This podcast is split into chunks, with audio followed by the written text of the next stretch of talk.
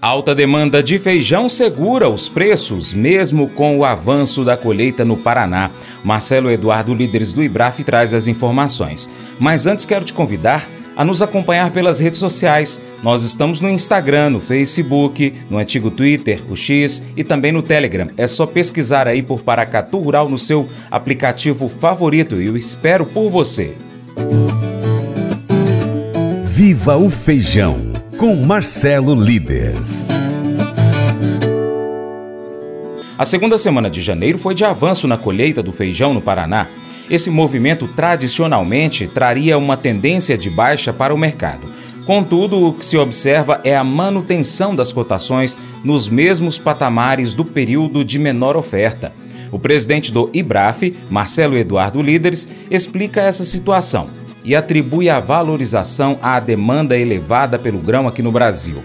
Com a alta procura e lavouras que tiveram produtividade 50% até 70% menores que o esperado, a disponibilidade de mercadoria continua limitada e segurando os preços no alto. Marcelo Eduardo Líderes, contudo, disse que não acredita em uma queda acentuada no consumo de feijão aqui no Brasil e que o fato do grão chegar mais caro aos brasileiros apenas regula a demanda de acordo com o que é ofertado. Alô, você que acompanha o mercado de feijão, eu sou o Marcelo Eduardo Líderes, aqui do IBRAF, e gostaria de comentar como foi a semana, né, a segunda semana do ano, em termos de demanda e de oferta de feijão. O que, que a gente está vendo? A gente está vendo que chegamos aí ao momento que teoricamente é o pico da colheita no estado do Paraná, de feijão preto e feijão carioca. No entanto, no caso do feijão preto, ao invés de é, haver um recuo nas cotações, o que a gente está vendo aí é uma valorização, quando chegaram a pagar para o produtor, 370, 380 reais. Os cerealistas que consolidam lotes né, passam numa pré-limpeza e fazem a venda venderam até uma base de 400 reais.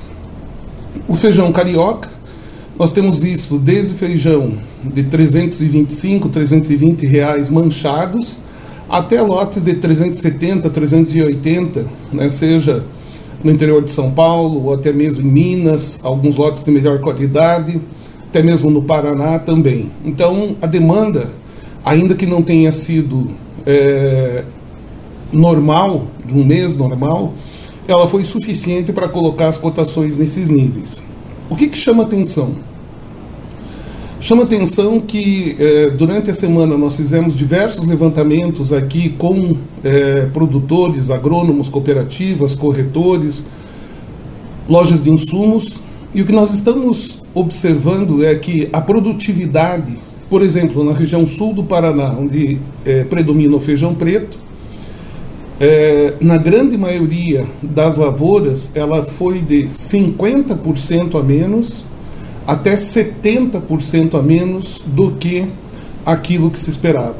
Portanto, é por isso que nós estamos vivendo o período quando, teoricamente, nós temos o maior volume de ofertas e, uh, ao mesmo tempo, uh, os preços uh, continuam firmes.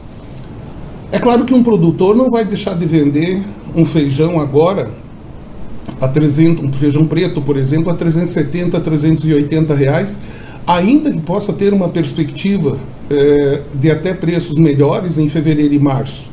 Então, aquilo que está sendo colhido está sendo vendido. Não há uma, uma estocagem especulativa do produtor, isso em raríssimos casos. O que, que nós podemos é, comentar quando comparamos isso com números oficiais, números da Conab, da Secretaria, Secretaria da Agricultura? Ah, o que nós temos percebido é que ainda, e até por ser início de mês, é, desculpe, início de ano, né? É, muitas, muitos departamentos aí com recesso, é, não foram captados ainda esses números. Ainda não foi captado o tamanho dessa perda e dessa quebra.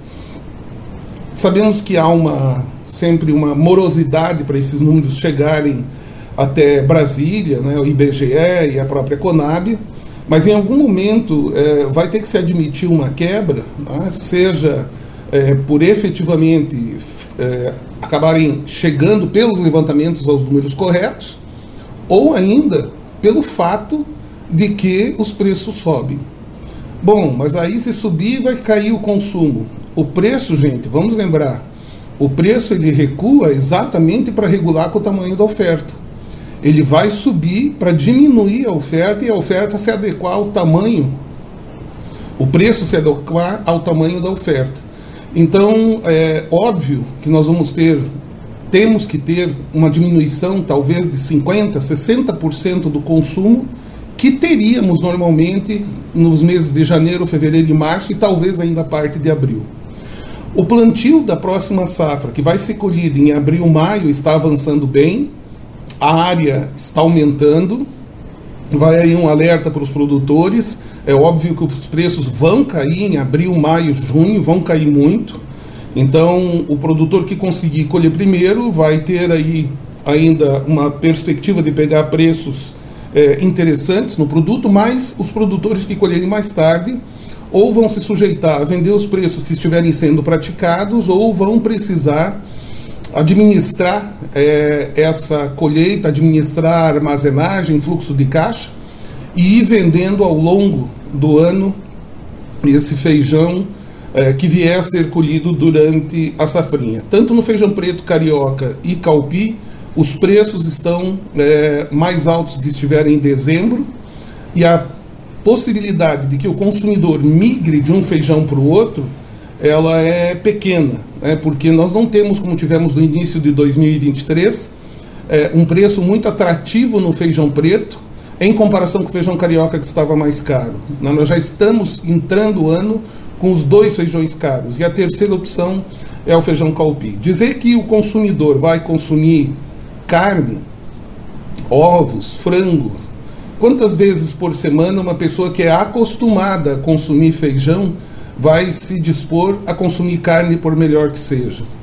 Outra, um quilo de carne para uma família de quatro pessoas pode ser consumido numa refeição, dependendo é, dos acompanhamentos. Um quilo de feijão para uma família de quatro pessoas vai dar para uma semana e ainda sobra.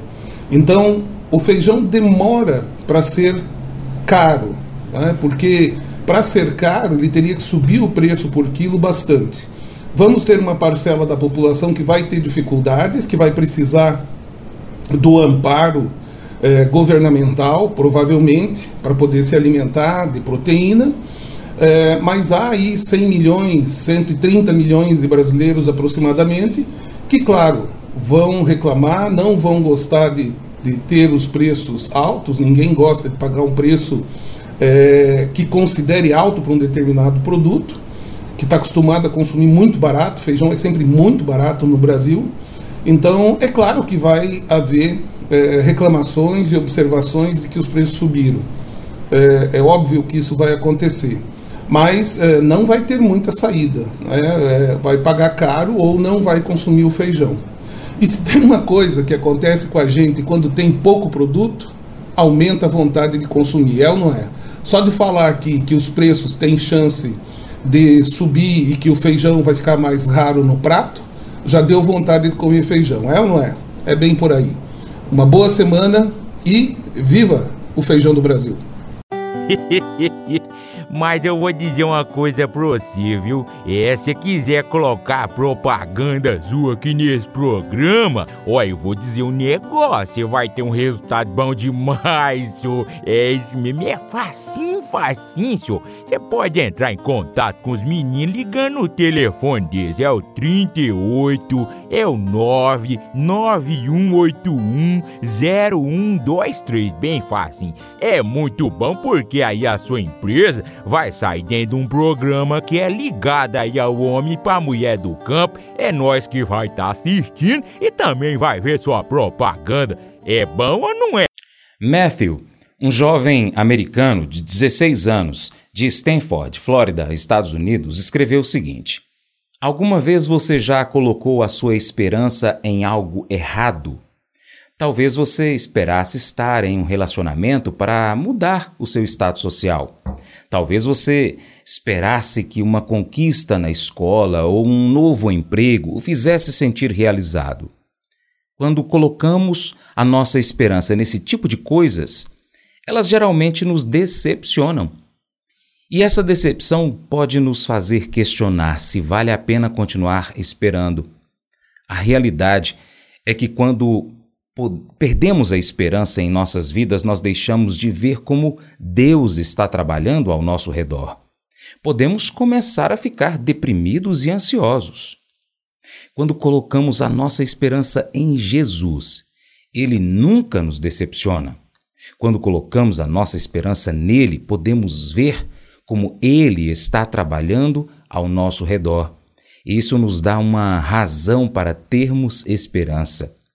Como está escrito em Salmos, minha única esperança está em você.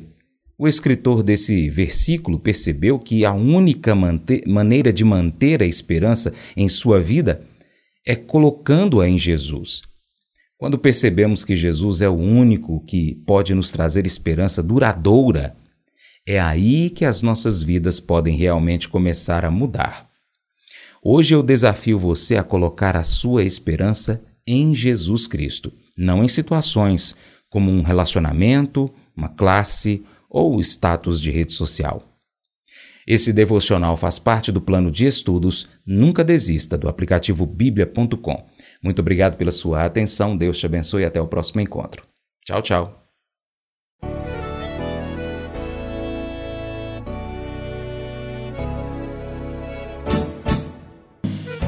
Acordo de manhã para prosear no mundo do campo, as notícias escutar. Vem com a gente em toda a região com o seu programa Paracatu Rural. Tem notícias, informação e o mais importante, sua participação. Programa Paracatu Rural. Programa Paracatu Rural.